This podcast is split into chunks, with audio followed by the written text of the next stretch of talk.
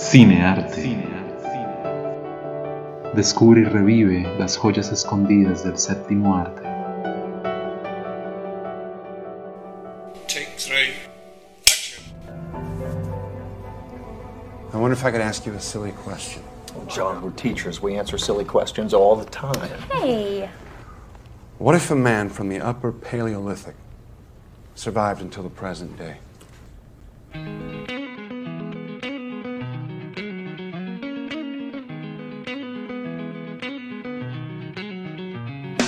Hola amigos y amigas, bienvenidos a este episodio de Cinearte, un podcast sobre películas independientes y no tan conocidas, pero que destacan por su calidad en la actuación, en el guion, en la fotografía o en la dirección.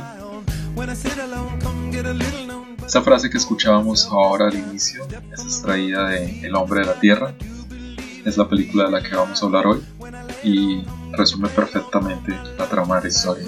En español la frase traduce más o menos ¿qué pasaría si un hombre del periodo paleolítico hubiera sobrevivido hasta el día de hoy?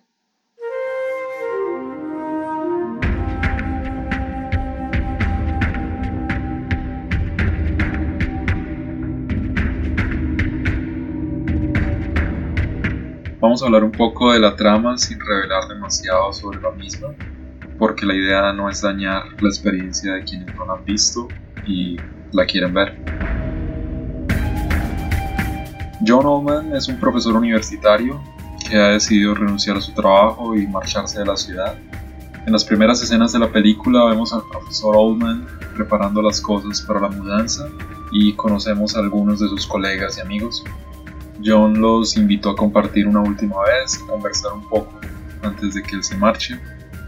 En medio de la conversación, John les dice que en realidad él no es un simple profesor de 35 años.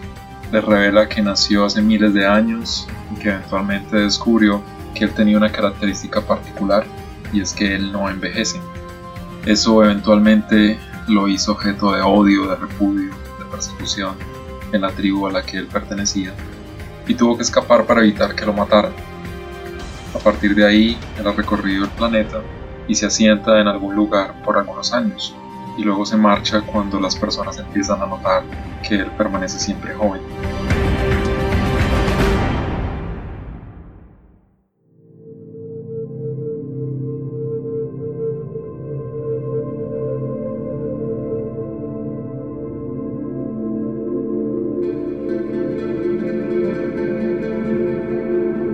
Esta revelación sorprende a los colegas de John y cada uno reacciona de manera diferente.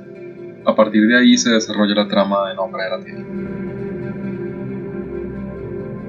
Con esta premisa nos damos cuenta que se trata de una película de ciencia ficción, pero no en el sentido en el que estamos acostumbrados. Cuando escuchamos esa expresión, muchos de nosotros pensamos en naves espaciales, en robots, en inteligencia artificial, ese tipo de cosas.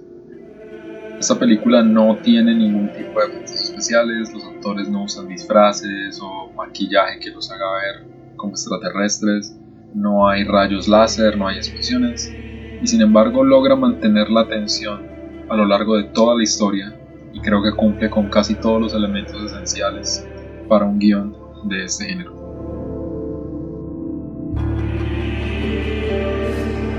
Creo que de este tipo de historia no existen muchos ejemplos. Me refiero a películas que son impulsadas principalmente por el diálogo y que se desarrollan en un solo ambiente. Si bien El hombre de la Tierra no llega a ser un plano secuencia, toda la película sí transcurre en el mismo lugar, que es la sala de estar de la casa del profesor Oldman, con la excepción de un par de escenas que tienen lugar en el jardín. Se me ocurren un par de ejemplos como la película Tape del año 2001 o Examen del año 2009, que también son historias contadas por completo dentro de una habitación y donde la trama está basada en una conversación entre los personajes. Creo que de los pocos aspectos negativos que tiene El hombre de la Tierra es que algunos de los amigos del profesor Oldman son en momentos demasiado cliché y que ciertos aspectos de la historia podrían llegar a ofender las creencias religiosas del espectador. Por ello es una película que se debe ver con mentalidad abierta para poderla disfrutar plenamente.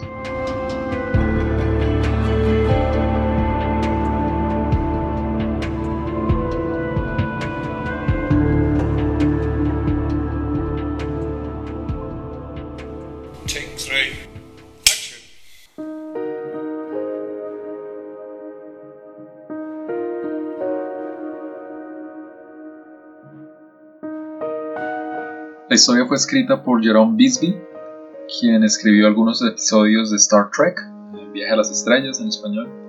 Asimismo, algunas de las historias de Bisbee se usaron para Twilight Zone, que se llamó La Dimensión Desconocida, en Latinoamérica. Esa es una serie que seguro es recordada por personas mayores de 35, 40 años y que ya hace algún tiempo dejó de ser transmitida. Bisbee tuvo la idea para El hombre de la Tierra en los años 60, pero tardó mucho tiempo en completar el guion y solo lo vino a terminar en su lecho de muerte en el año de 1998.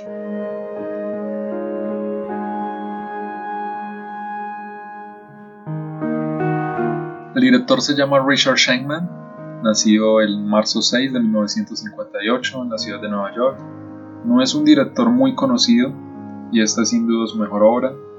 Como dato curioso, Richard suele hacer cameos en sus películas, pero en el momento en que lo iba a hacer aquí en El Hombre de la Tierra, optó por concentrarse en dirigir la escena y en el último momento le pidió a alguien más que representara el papel que él iba a hacer en el cameo.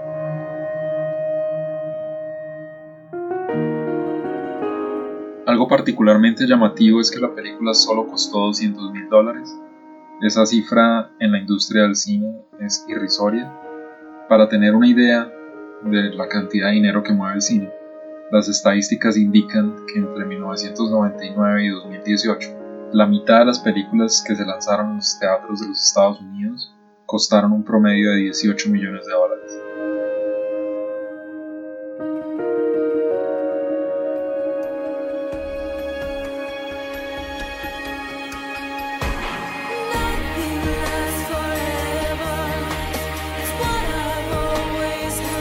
Dentro de los datos curiosos también tenemos que El hombre de la Tierra se filmó en solo una semana después de que realizaron algunos ensayos, pero pues después de saber el presupuesto que tenían para la película, como lo acabamos de mencionar, este hecho pues no sorprende tanto. Los creadores distribuyeron la película de manera libre a través de internet, un intento especial para monetizarla.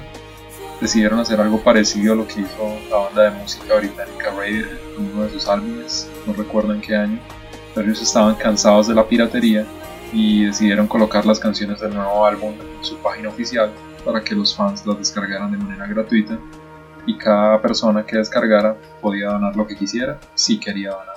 Y aún así Radiohead consiguió recaudar más de un millón de dólares. Cinearte. Cinearte.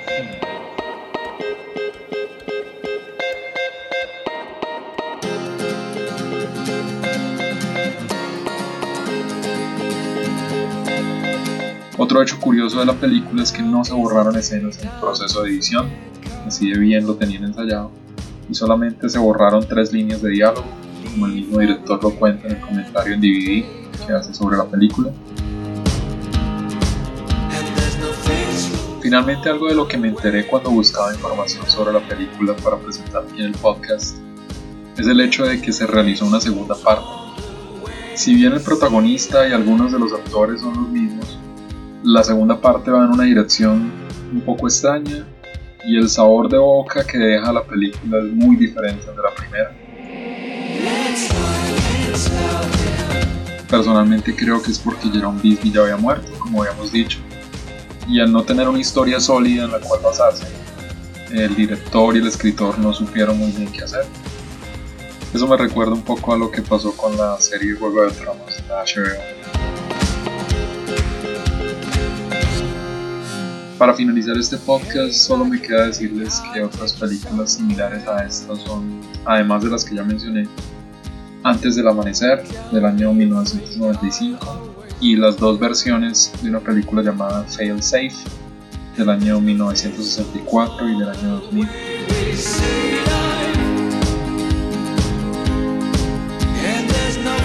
Y espero que si ya vieron El Hombre de la Tierra, les haya gustado tanto como a mí. Y si no lo han hecho, pues este podcast los anime a ver. Un saludo para todos. Hasta luego, que estén muy bien.